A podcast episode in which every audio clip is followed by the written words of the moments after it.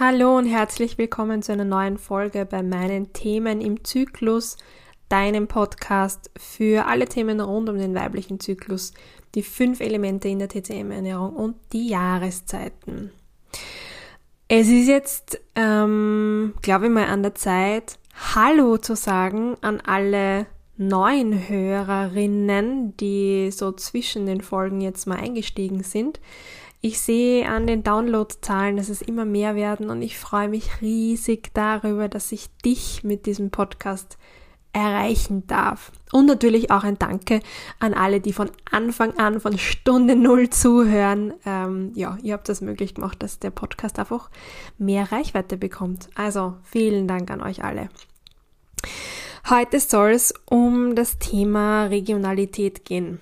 Denn ich habe heute seit Ewigkeiten mal wieder eine Avocado zum Frühstück verspeist. Und das ist immer ein bisschen mit gemischten Gefühlen, weil ähm, grundsätzlich schaue ich ja drauf, dass ich so viel wie möglich regional und saisonal kaufe, esse, koche.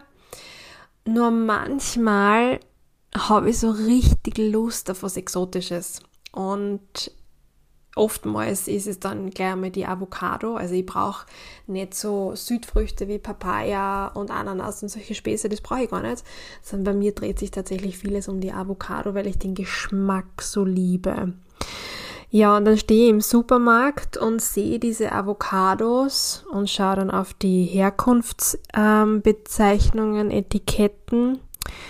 Ja, und wenn du dann liest, dass diese Avocado aus Peru, Chile oder Neuseeland eingeflogen wird und du sie eh eigentlich ja hart kaufst und noch ja, darauf warten musst, dass sie weich wird, damit du sie überhaupt essen kannst, dann ja, ähm, ist es de facto ein schwacher Moment meinerseits, wo diese Lust und dieser Heißhunger auf Avocado überwiegt und ich in dem Moment die ganzen Klimabedenken und CO2-Fußabdruck und sonstiges beiseite schiebe. Zähneknirschend tatsächlich ähm, und mit einem so einem ja, inneren Seufzer, so quasi Gott erklärt, naja, warum kann ich dem jetzt nicht widerstehen und warum brauche ich es jetzt? Es gelingt mir eh immer wieder und immer besser und ich möchte auch dich dazu auffordern, dass du bei allem, was du kaufst, einmal nur mehr drauf schaust, woher die Dinge sind.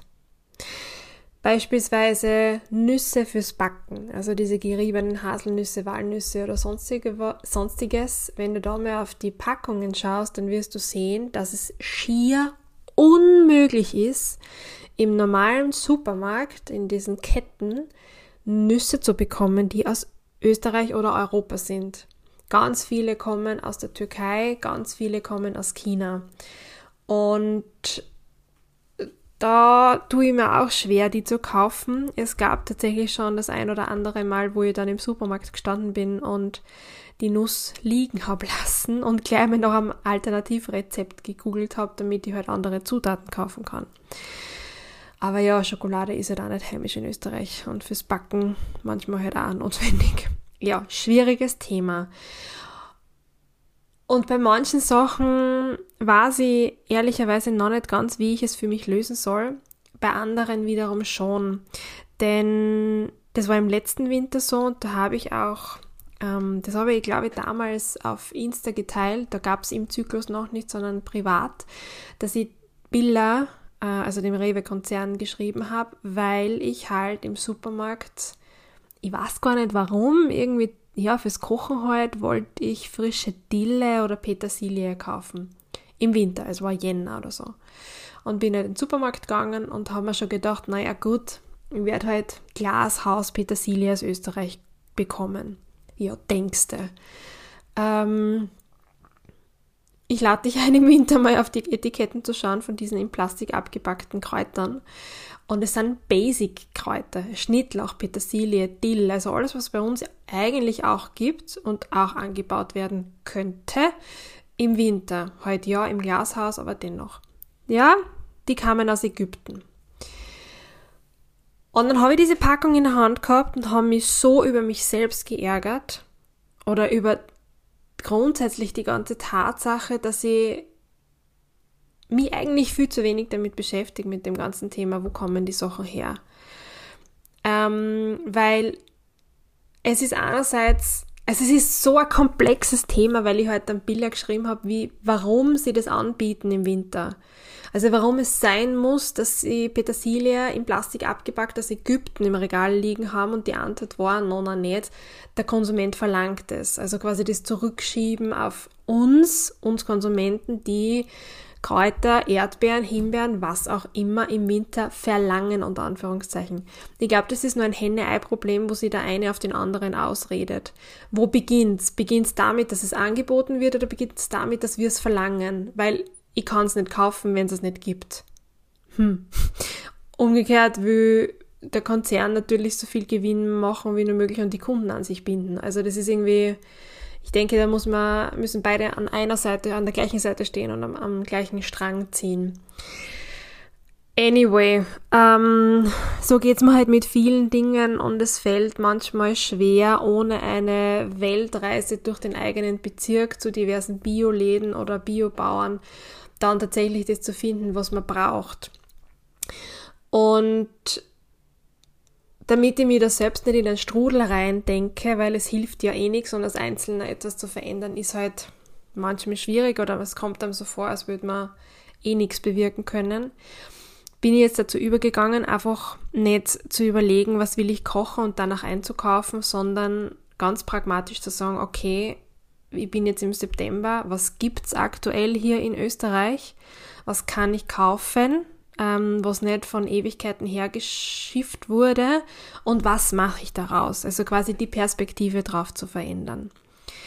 Ähm, ich habe auch bei mir in der Küche so einen Wandkalender hängen, wo pro Monat aufgelistet wird, welche Lebensmittel theoretisch in dem, äh, in dem Monat verfügbar sind oder saisonal einfach in Österreich und Deutschland verfügbar sind. Das variiert halt auch ein bisschen, ja, weil es ist auch im Oktober zum Beispiel noch die Zwetschge abgebildet. Nur im heurigen Sommer weiß man, dass wir in einem Monat eigentlich gar keine Zwetschgen mehr haben werden, weil einfach, ja, durch die Trockenheit die Bäume dann relativ früh schon abgeerntet werden mussten und so weiter und so fort. Also es wird eher auch ein bisschen schwieriger.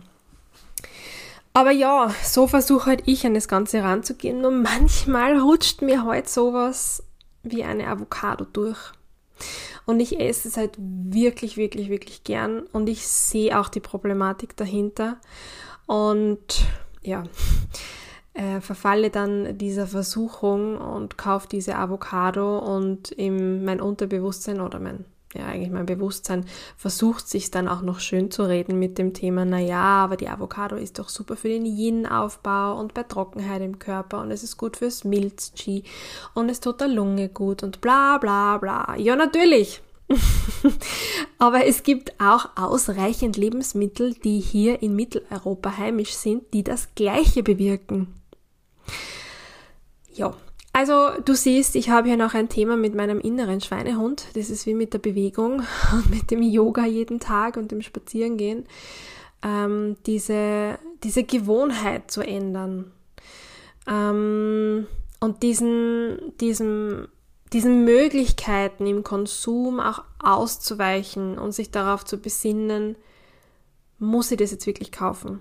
Brauche ich das jetzt wirklich? Oder kann ich nicht schlicht und ergreifend einen Brösel Kaviol machen, weil der auch geil schmeckt. Oder ein Kürbisgulasch, weil halt gerade überall Kürbis verfügbar ist. Muss es wirklich die Avocado sein. Und jetzt, wo ich das so einspreche, habe ich tatsächlich ein bisschen schlechtes Gewissen. um ehrlich zu sein, dass ich schon wieder in diese Falle getappt bin und mir diese Avocado mitgenommen habe. Aber sie war gut. Ich habe sie genossen. Ich habe sie ohne Ablenkung gegessen.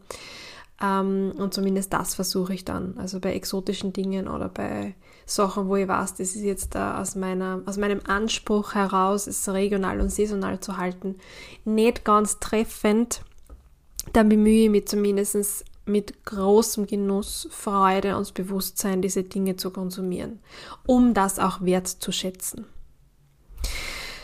Ja, dieses, also da habe ich jetzt eigentlich im Grunde ja viele, viele, viele Themen aufgemacht und gar nicht besprochen, weil auch die Plastikverpackungen ist für mich ein großes Thema, wo ich ziemlich viel nachdenke.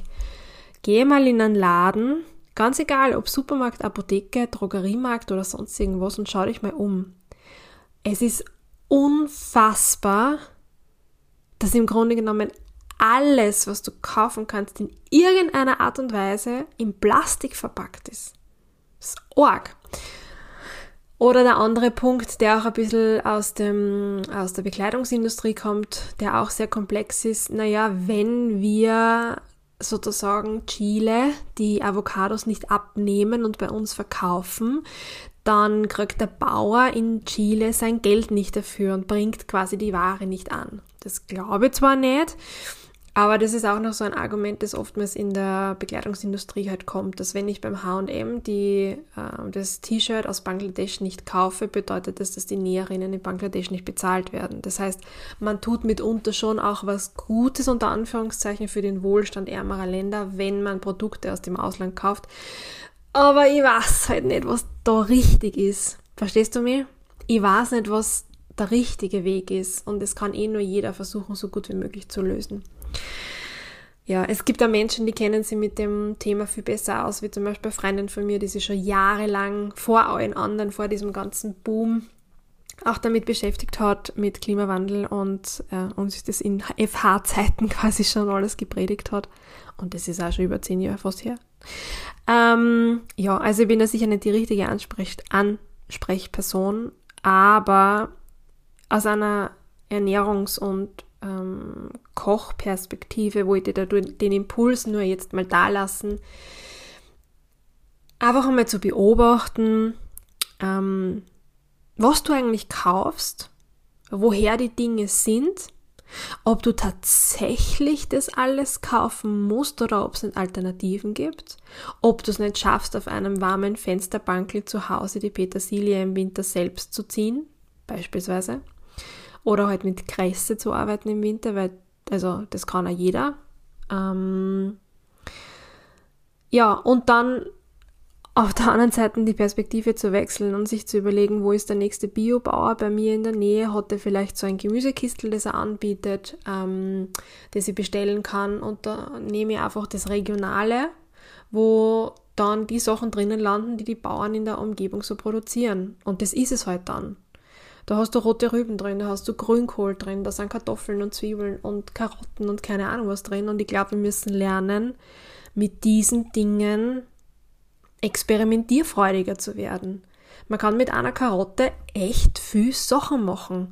Nur sind wir oftmals, glaube ich, zu faul, uns damit auseinanderzusetzen. Da muss ich mir manchmal auch an die eigene Nase nehmen, weil natürlich ist es bequemer, es schnell zu haben und schnelle Gerichte am Tisch zu haben, gerade auch in der Familie. Nur wenn wir wirklich was bewegen wollen und wenn wir Mutter Natur ähm, unterstützen wollen und unserem Planeten helfen wollen, dann müssen wir Perspektiven wechseln. Und ich tue es in dem Fall so, dass ich auf die Regionalität und Saisonalität der Produkte achte. Viel mehr als noch vor vier Jahren. Es würde mich voll interessieren, wie du das Thema siehst. Ich freue mich immer über einen Austausch. Schreib mir eine E-Mail oder schreib mir auf Insta und sag mal, wie es dir mit dem Thema geht. Ähm, würde mich, wie gesagt, sehr interessieren. Danke, danke an alle fürs Zuhören heute. Ähm, ich hoffe, ihr habt noch einen wunderschönen Tag oder Abend, je nachdem, wann ihr die Folge hört und wünsche euch bis zum nächsten Mal alles Liebe.